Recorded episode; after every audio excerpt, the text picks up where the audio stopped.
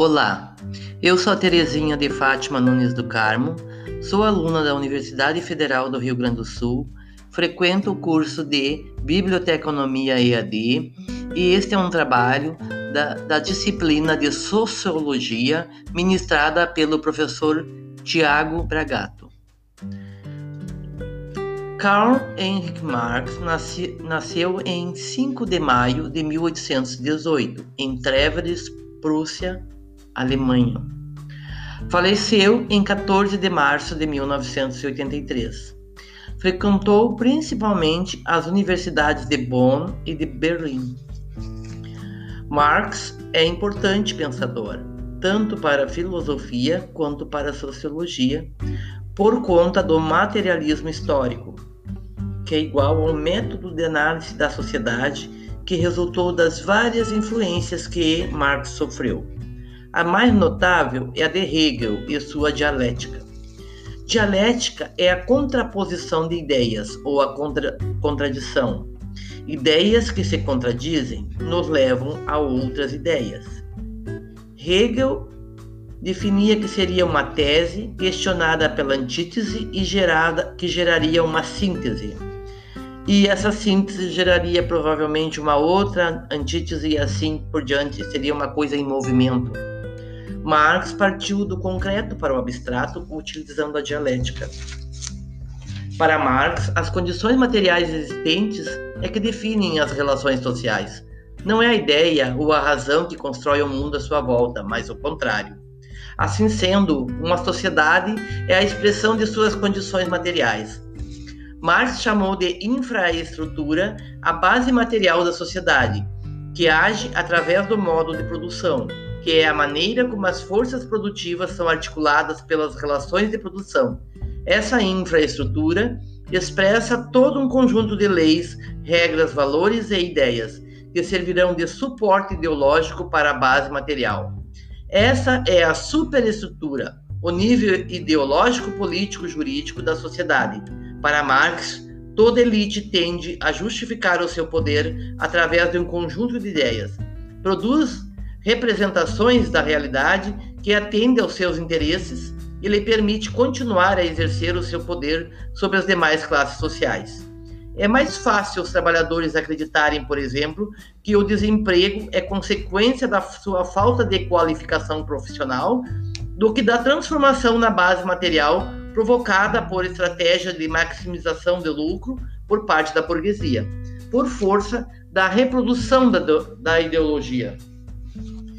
Segundo Marx, todas as sociedades mantêm uma relação social exploratória, com uma elite tendo a riqueza produzida sob as classes oprimidas. Marx identificou duas classes sociais que são posição ocupada nas relações de produção: burguesia, que controla os meios da produção e explora o proletariado pela mais-valia, e o proletariado, que nada mais possui que sua capacidade de agregar valor pela força de seu trabalho. Marx afirma que no modo de produção não são as pessoas o objetivo da produção, a satisfação de suas necessidades, mas a produção em si. O trabalhador sofre a alienação por não ter acesso aos bens que produz e por não possuir controle do processo produtivo devido à fragmentação do trabalho, na sua totalidade perde ainda a noção das consequências jurídicas e ideológicas de seu processo, desse processo. Assim, o trabalhador passa a ver o trabalho não mais como uma realização pessoal do ser humano, mas uma atividade desprazerosa, tornando-se uma mercadoria disponível para o burguês e uma peça, uma engrenagem que compõe as forças produtivas. Ele sofre também o processo de coisificação, onde o saber fazer não mais tem valor, e sim o possuir a coisa, denominada por Marx como fetiche, pelo afastamento dos homens e, e a coisa, fazendo com que a coisa ganhe vida. Para Marx, a transformação social só é possível através da praxis revolucionária, que seria a consciência de classe por parte do proletariado Essa tomada de consciência só ocorre por um constante fazer pensar, por uma atitude política crítica em que as circunstâncias em que a vida ocorre são tendo como pensado, como construído pelo homem. Para Marx, não é uma atitude materialista extrema, mas sim de idealismo extremo. Afinal, os, os homens é que fazem sua própria história, em circunstâncias em que se defrontam diretamente com legados que são transmitidos pelo passado. Ah, toda análise, diga-se, tudo que eu falei aqui são coisas que pesquisei, que eu vi, que de autores, não é minha autoria, é a história de uma pessoa que viveu no passado.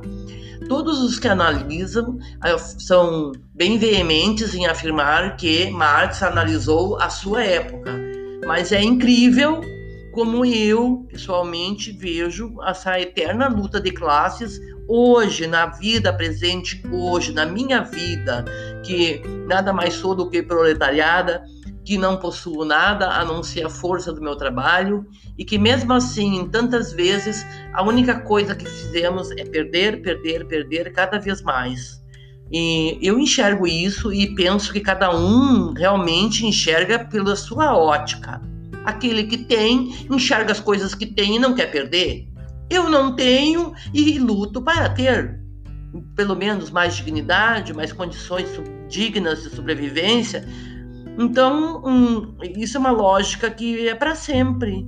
Pelo menos assim, até que surja alguma coisa nova, vai haver sempre essa luta de classes, uma eterna luta de classes. É muito bom sinceridade, eu já era de esquerda e depois eu vi de me aprofundar um pouquinho mais, né? Muito pouquinho, porque Marx é muito profundo. Eu, eu ainda sou mais de esquerda do que antes. E eu lamento dizer isso. É a verdade, cada um tem a sua posição e eu tenho a minha. Gostei muito, agradeço e aceito a opinião dos outros. Obrigada.